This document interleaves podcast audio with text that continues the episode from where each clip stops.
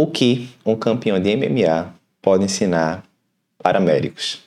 É o que a gente vai discutir no podcast de hoje.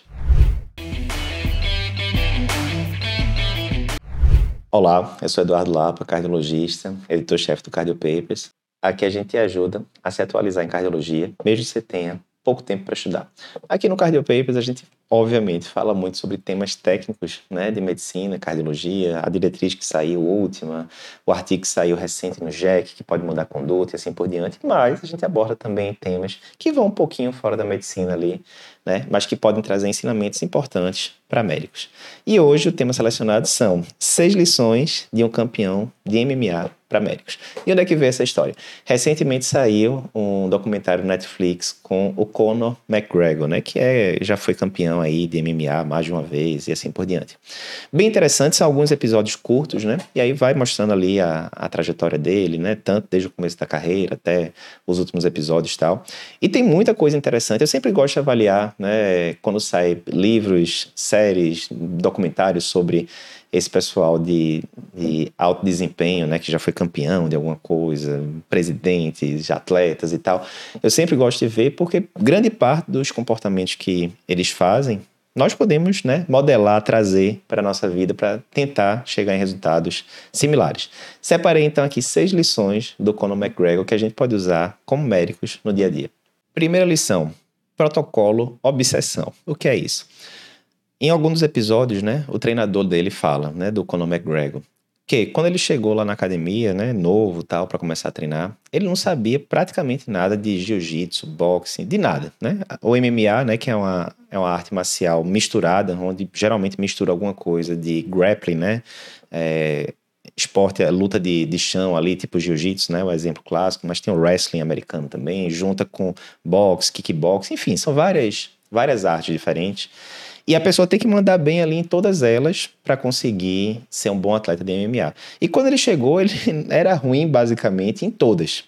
Mas o treinador fala que tinha um diferencial. Ele era o cara mais obcecado em treinar. Então, apesar dele ter começado muito atrás de todos os outros que estavam lá na academia, claramente ele era quem gostava mais do treino em si. E aí vinha lá empolgado, mesmo perdendo do povo todo no começo. Mas ele foi progredindo muito rápido porque ele gostava do treino. E isso faz uma diferença danada. É a velha história, né, de você gostar da jornada e não só ficar esperando chegar ali no destino. Ah, depois de uma entrevista que é feita com ele, né, o pessoal pergunta: não, mas veja, ah, isso é saudável? Ele fala que basicamente vai dormir pensando né, na, em luta e acorda pensando em luta. E o repórter pergunta: olha, mas isso é saudável tal? E ele fala, né, é, ironicamente, né, ele, sarcasticamente, ele fala: veja, eu pareço não ser saudável, ele tá com o corpo todo trincado, lutador, tô com a mente boa, não sei o quê, enfim. Eu acho que isso tem muita relação com medicina, porque invariavelmente para você ser, aí eu tô falando profissionalmente agora, né? Não vou nem falar como um todo, né? Felicidade de vida, tá? Mas para você ser um profissional bem-sucedido, normalmente você vai ter que ligar um pouco do protocolo obsessão, né?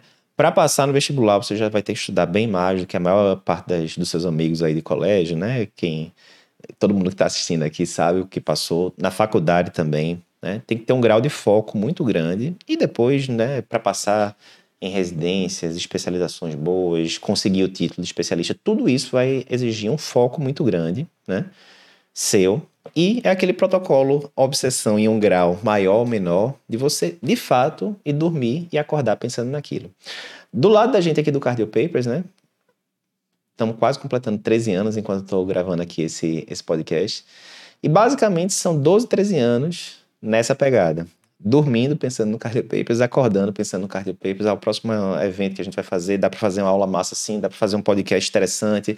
Vi aqui essa série do Conor McGregor, com 5 minutos de série, já tava pensando, rapaz, já fazer um podcast massa aqui sobre esse assunto e tal. E é isso, né? A, quando a gente vai falar com a maioria das pessoas que se deram, é, que conseguiram algum grau ali de sucesso profissional, independentemente da área, você vai ver grandes empresas. Ah, Steve Jobs era um cara extremamente obcecado ali com os produtos da Apple, com a Apple de forma geral. Atletas, né? Mesma coisa, Michael Phelps, Michael Jordan, né? Todos os, os grandes campeões aí da, das últimas décadas, se você for ver documentários, entrevistas com eles, é, é sempre a mesma pegada tal. Qual é a grande questão? A obsessão, né, o protocolo obsessão, eu, a gente brinca aqui no Cardiopapers que existe a obsessão boa e existe a obsessão ruim. Qual é a diferença? E aí, obviamente, usando termos leigos, né, sem pensar em nada, né, em nada científico. A obsessão boa é aquela em que você, de fato, vai dormir pensando numa coisa, acorda pensando numa coisa, mas aquilo lhe faz bem, é uma coisa que está é, lhe dá um propósito maior do que você mesmo, né? E que você fique empolgado, você sabe que vai dar um trabalho danado aquilo, mas que no final aquilo vai gerar um resultado que vai muito além de você e que vale a pena você estar tá batalhando por aquilo, né? Sinceramente, tenho orgulho de dizer que no Cardio Papers, né? Mais uma vez, tem 12, 13 anos que a gente tá nessa pegada, né? A gente sabe que o que a gente vai ensinando aqui ajuda médicos, estudantes de medicina a entenderem melhor a cardiologia, estarem mais atualizados, aplicar aquilo na prática, ajudar a salvar vidas, inclusive, né? O lema da gente aqui no Cardio Papers é Educação que salva vidas e assim por diante.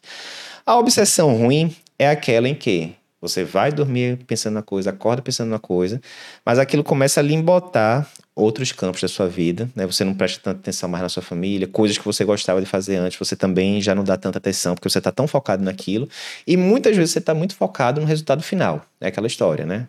Exemplo, quero passar na residência X. Você está estudando de noite, noite, dia e tal.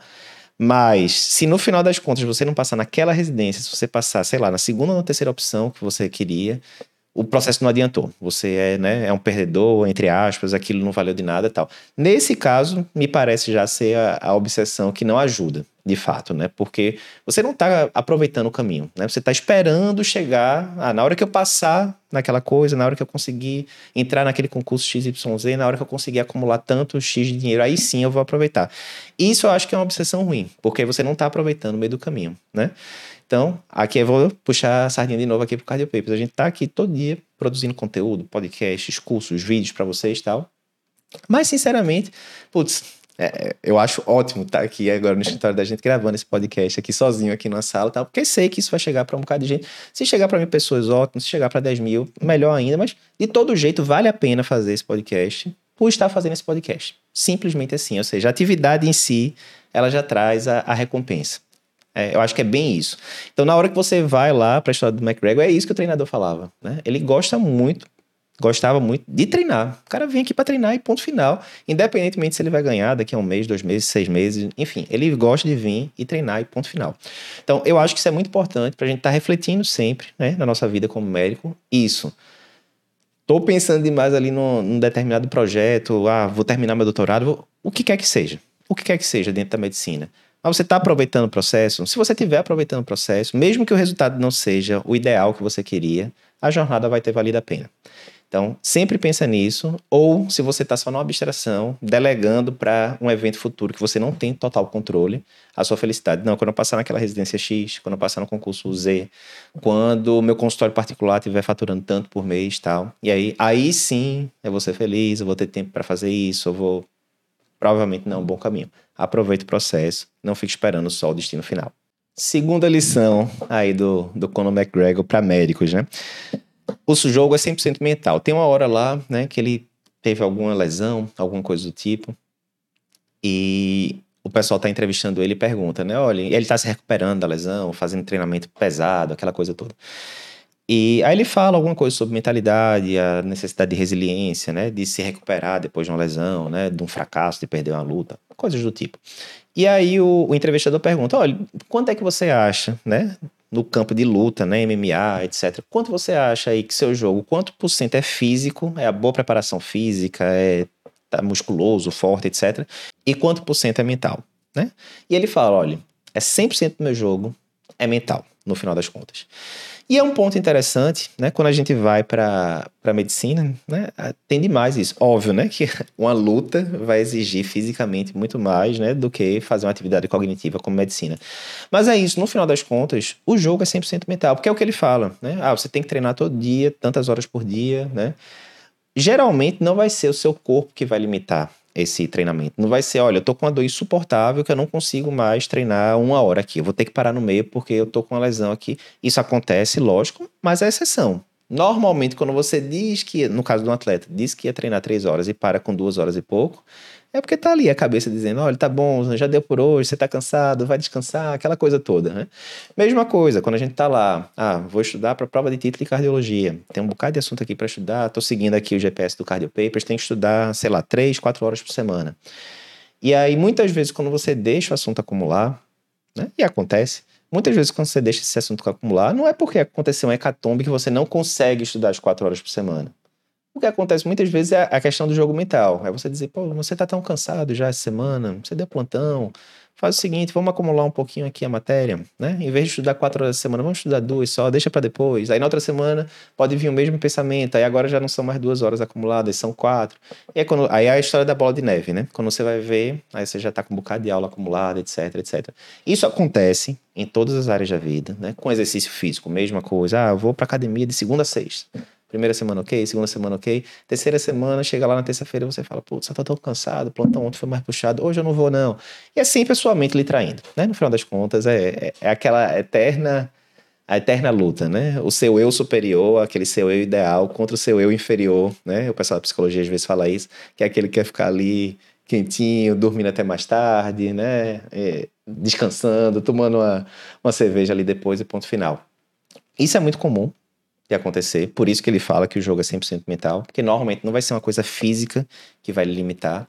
E é aquela história que aí você tem que ter os artifícios para vencer esse jogo mental. No caso da, da prova de título de cardiologia, o que, é que a gente faz né? no, no curso do Cardio Papers?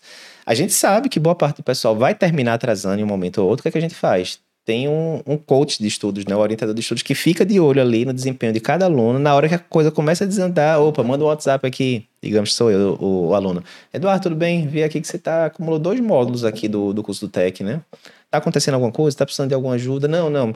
Tô com um problema de saúde aqui na família, realmente não tem como, essas duas semanas não tem como estudar, tô acompanhando um parente na UTI, tá tranquilo, segue o jogo, né? É uma coisa pontual, depois se resolve. Não, aqui eu tô perdendo o jogo mental meio, tô meio cansado, tá? Vamos fazer o seguinte, a orientada de estudo vai lá, vamos fazer um plano aqui. Essa semana especificamente, vamos estudar duas horinhas a mais ali naquela, naquele turno ali XYZ, né? Que se adequa ao turno que você não está de plantão, não está de consultório, está mais tranquilo, você consegue recobrar aqui a, o atraso, aquele tipo de coisa. Então é importante, né? Essa estrutura, né, que os americanos falam de accountability, né, que é assumir a responsabilidade. Na hora que você tem alguém de fora ali lhe ajudando, muitas vezes era o que você precisava para conseguir ganhar o jogo mental, né? Às vezes não, às vezes é você com você mesmo e prio, né? Aquele negócio, vou fazer exercício 5 horas da manhã, tocou o alarme 5 horas da manhã, vamos embora, vamos que vamos, né? Mas é interessante isso, mesmo num esporte que é muito físico, como é o MMA, esporte de luta, na opinião do campeão, no final das contas é tudo 100% mental.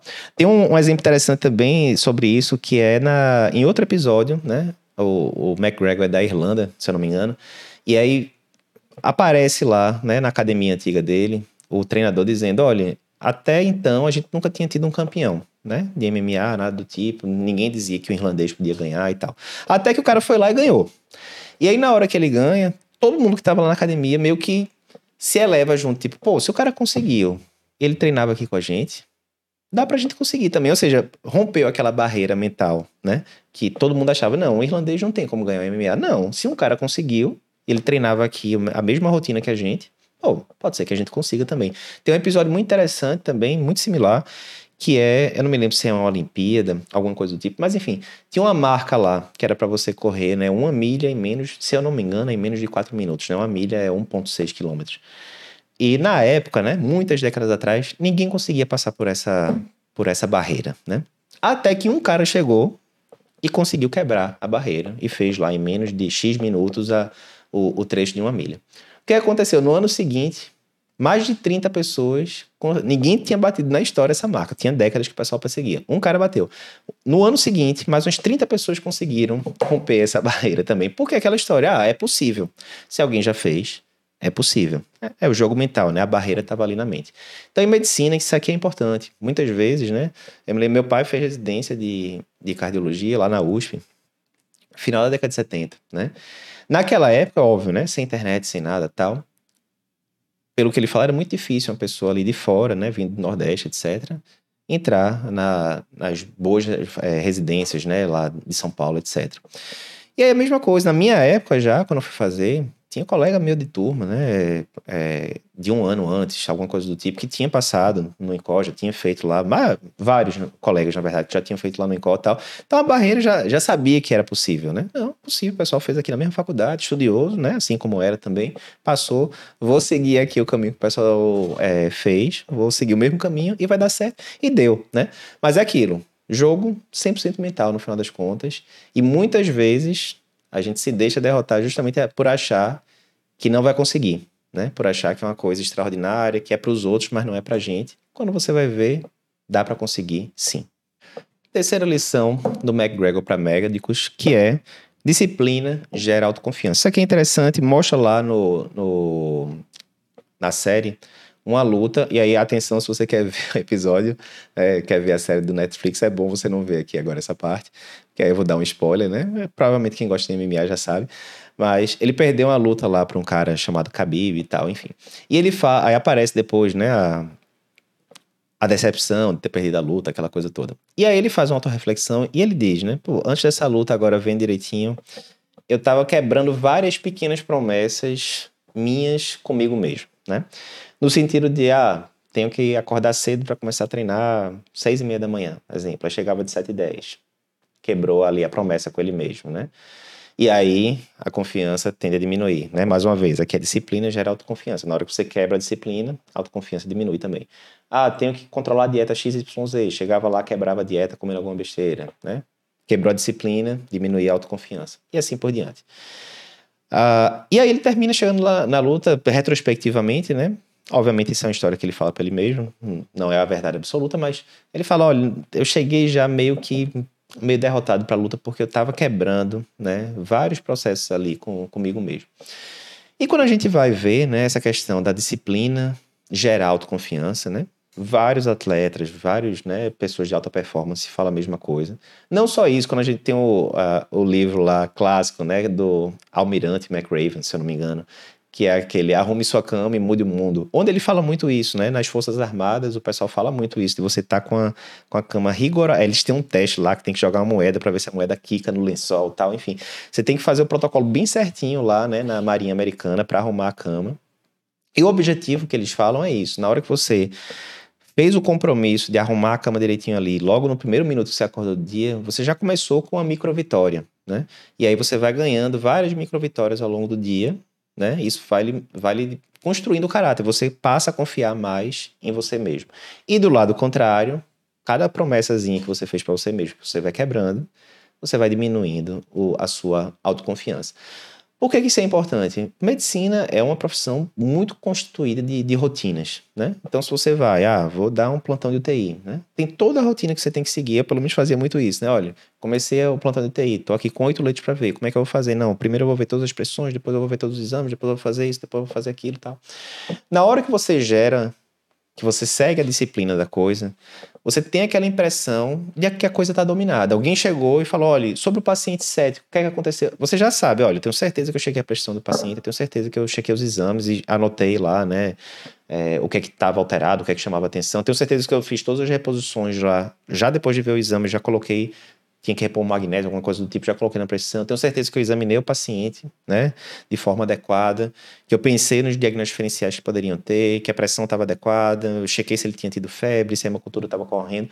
Na hora que chega alguém para discutir o caso 7 com você, você, rapaz, você não é pego de supetão, nada do tipo. Não, tá, o caso está dominado. Eu tenho a autoconfiança que o caso está dominado. Vamos lá discutir o caso? Tal.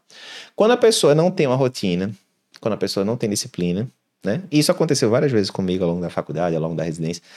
Aí chegava alguém e falava, vamos ver o caso 7, e você, Jesus, é agora. Tem algum... Aí você já, já se ficava com aquela. Chegava um chefe, né? Super rigoroso, né? Você na residência. E aí, muitas vezes, dia corrida, aquele negócio, vamos ver o caso 7. E você, eita, esse caso 7 eu ainda não vi direito, não. Acho que eu esqueci de ver os exames e tal. A sua autoconfiança vai lá para baixo. Vai lá para baixo. Então, o Joko Willink, né? Que é um, um, um cara da Marinha Americana, aposentado já também, que eu gosto muito.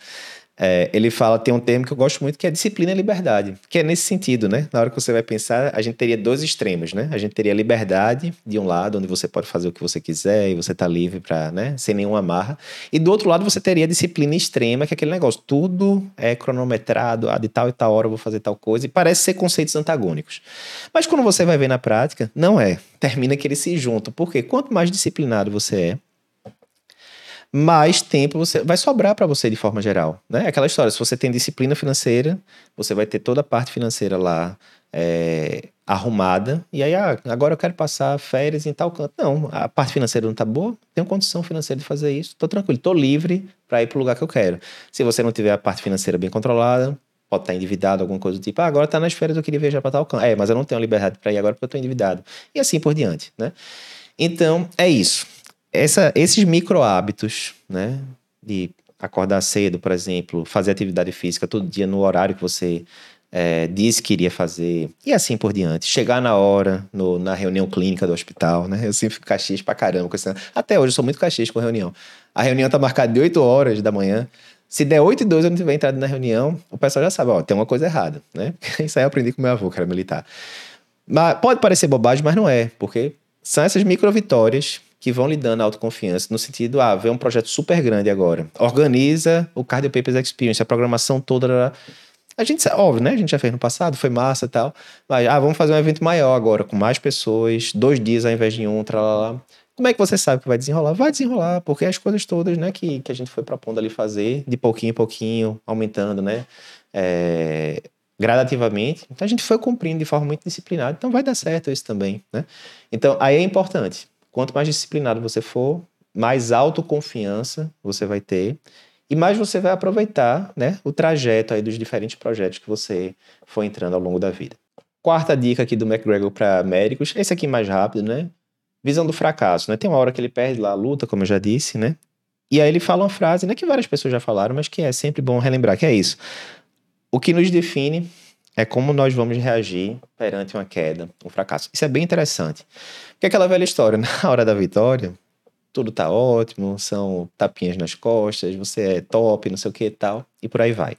Na hora que tem o fracasso, aí é que é difícil você levantar. Aí é que muita gente que parecia, né, que era seu amigo, alguma coisa, se afasta e assim por diante.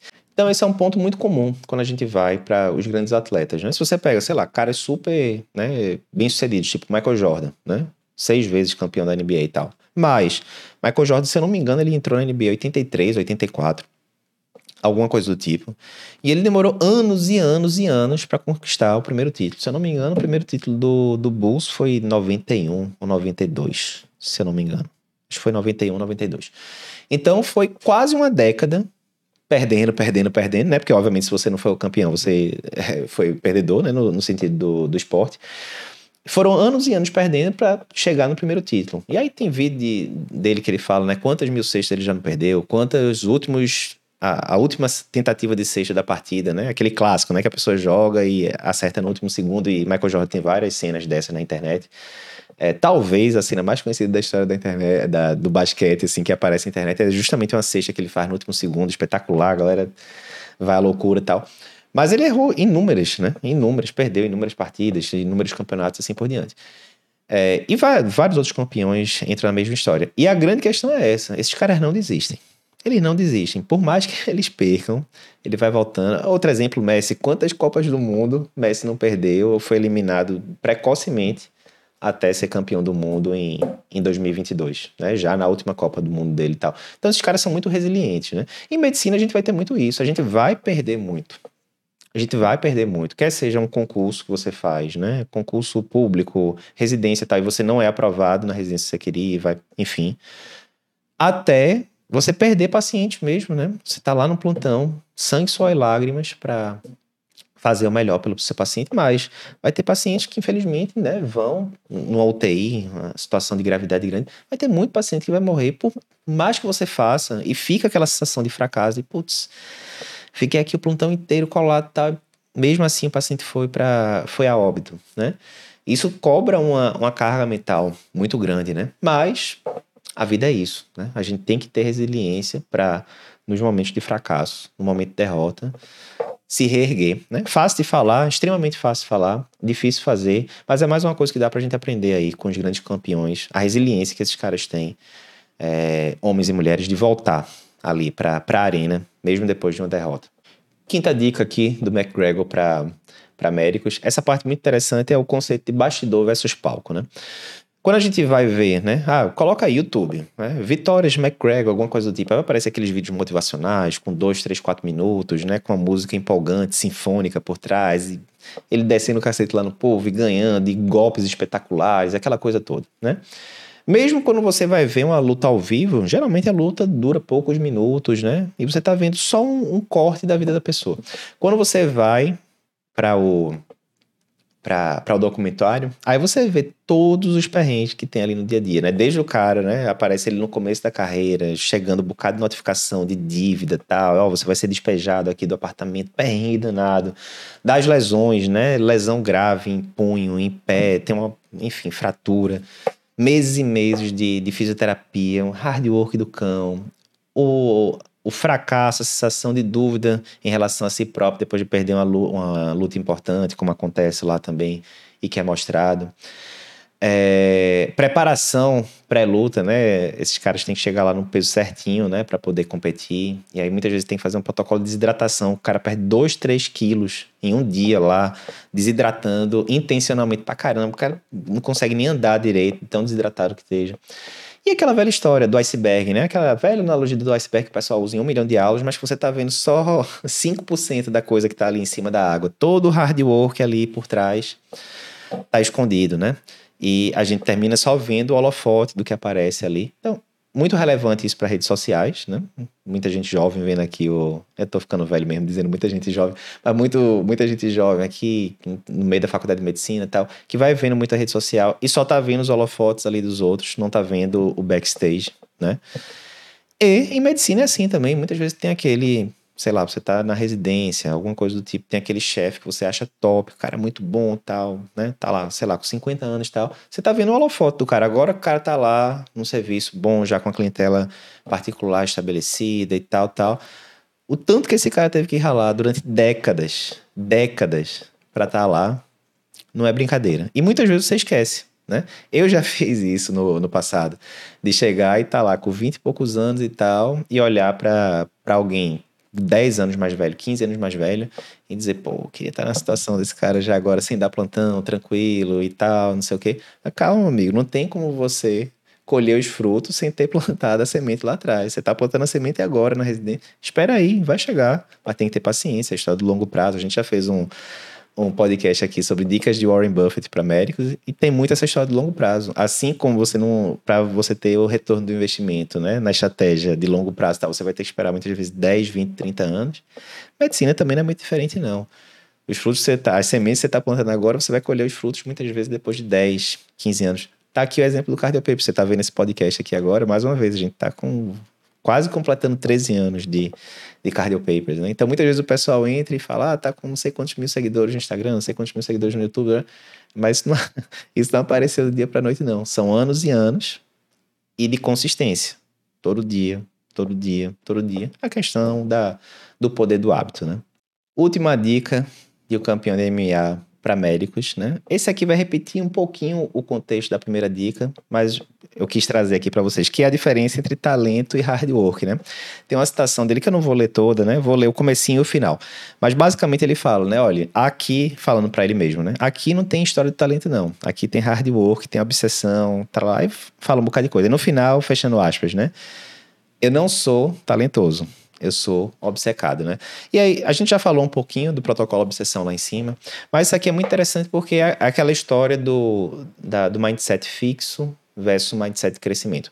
Tem esse livro, né, o Mindset da Carol Dweck, né, que é uma professora de Stanford de psicologia, e que ela fala muito essa questão do, do mindset fixo, mindset de crescimento. Mindset fixo é aquela pessoa que acha que as pessoas nascem com talentos naturais e ou você tem aquele talento para ser um lutador, por exemplo, e vai ser um ótimo lutador, ou você não tem e ferrou, meu amigo. Você pode fazer o que quiser, que você não vai chegar em muito, não vai chegar muito longe, não.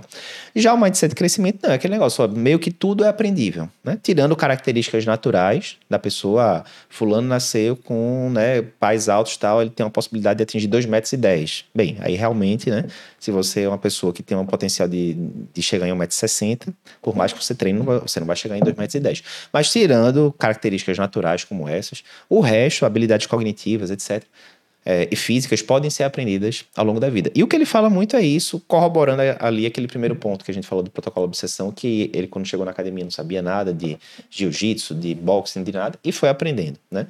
Mas isso é muito importante por causa disso também. A gente vê muitas vezes em medicina, né? O pessoal falando, ah, fulano é um, é um talento natural. Né?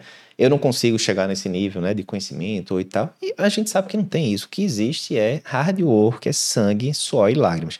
Ah, Eduardo, quer dizer que não existe pessoas com talentos? Existe. Com talentos naturais existe, que podem ser potencializados com hard work, né? Por exemplo, eu sempre fui muito ruim com habilidades manuais. Né? E nunca tive muito interesse. Então, suturar, fazer procedimentos mais, mais é, né, é, delicados e tal, nunca tive muita, nem tanta habilidade nem tanta paciência, nem tanto interesse, né? Sempre gostei mais da atividade cognitiva e tal. Mas aprendi a fazer isso, aprendi e tal, né? Mais uma vez, se você repete aquilo ali 100 vezes, você vai aprender e ponto final. Enquanto que tem pessoas que naturalmente, desde criança, você vê que já tinha habilidade manual muito boa e que, né, terminaram virando ótimos cirurgiões e tal. Mas esse talento natural, se ele não tiver hard work envolvido, não vai chegar muito longe. O ideal, óbvio, é que você tenha talento e hard work junto. Mas a maioria das pessoas não vai ter um talento excepcional para aquilo, né? E repetindo, repetindo, repetindo, repetindo, vão terminar chegando em resultados bons. Eu sempre dou esse exemplo, a gente mostrou no Cardio Papers Experience 2022, os primeiros vídeos da, da gente aqui do Cardio Papers, né, para YouTube, coisa de 2017, alguma coisa do tipo. E era vergonha ali total, desenvoltura zero com a câmera. Claramente, ninguém daqui do Cardio Papers tem um talento natural para gravar vídeo, nada do tipo. Pode ficar seguros disso. Mas, depois que você grava 50, 100, 150, 200 podcasts, a coisa naturalmente naturalmente vai ficar melhor. Não tem como não melhorar se você tiver colocando sangue, suor e lágrimas naquela história. Então, é sempre bom lembrar essa história de talento versus hard work, mindset fixo versus mindset de crescimento. Porque, apesar de parecer ser uma coisa óbvia, não, Eduardo, lógico que se a pessoa né, se dedicar, ela vai conseguir. Apesar de parecer ser lógico, muitas vezes você termina se pegando no mindset fixo, dizendo, não, isso aí eu não levo jeito, não tem como aprender. E aí, né, você, eu faço isso de vez em quando com, com na frente das minhas filhas. Eu sempre ensino para elas, né, mindset de, de crescimento. Não, vocês conseguem aprender aquela coisa toda. E aí, vez por outra, eu me pego entrando no mindset fixo, né? É um exemplo, né, de outro dia desse.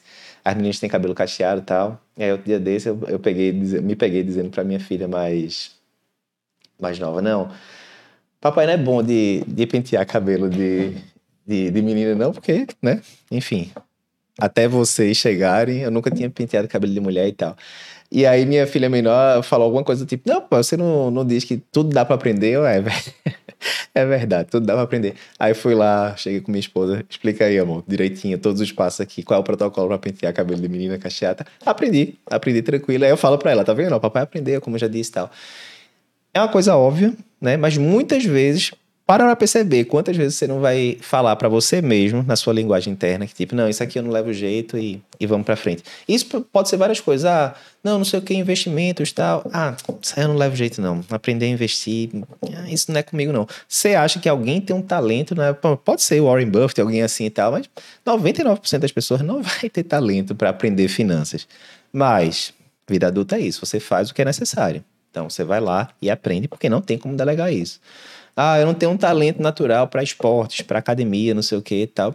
Mais uma vez, a maioria das pessoas não tem. Vai lá e faz academia do mesmo jeito, porque é importante, aumenta seu VO2 máximo, ganha massa muscular, ganha força, porque tudo isso vai ser importante quando você tiver idoso, por exemplo. Então é isso, né? Aprende-se. mesmo com não tendo talento, como é a citação dele aqui, com hard work, você consegue desde que você queira, né? Resumo da ópera é esse. É isso, pessoal. Então, lembrando, mais uma vez, se você gosta desse tipo de conteúdo, né? Às vezes a gente dá uma, uma escapadinha aqui de não falar só, né, apenas de diretrizes, artigos, atualizações, óbvio que isso é crucial, mas vez por outra a gente coloca esses conteúdos extra, né, medicina. Diz aqui pra gente se você gosta desse tipo de conteúdo. Lembrando que no Cardio Papers Experience, estou usando aqui minha camisa do Cardio Papers Experience 2023, 13 e 14 de outubro. A gente vai discutir muito sobre cardiologia, óbvio, principais artigos que saíram na cardiologia em 2023, os top 10 artigos aí desse ano. Vamos falar sobre insuficiência cardíaca, arritmia, cardiologia e esporte, né? O que é que eu tenho que fazer aí de avaliação antes de liberar um paciente para atividade física, por exemplo. As novidades mais recentes dos últimos guidelines de diabetes que todo cardiologista tem que saber e assim por diante. Mas a gente vai falar também muito desses temas extramédicos, por exemplo, como aumentar o faturamento no seu consultório particular, como ser um médico mais produtivo, como resolver problemas seguindo o protocolo Cardiopapers e assim por diante. Vagas limitadas, clica aí no link que aparece na sua tela ou na descrição do podcast e garante a sua.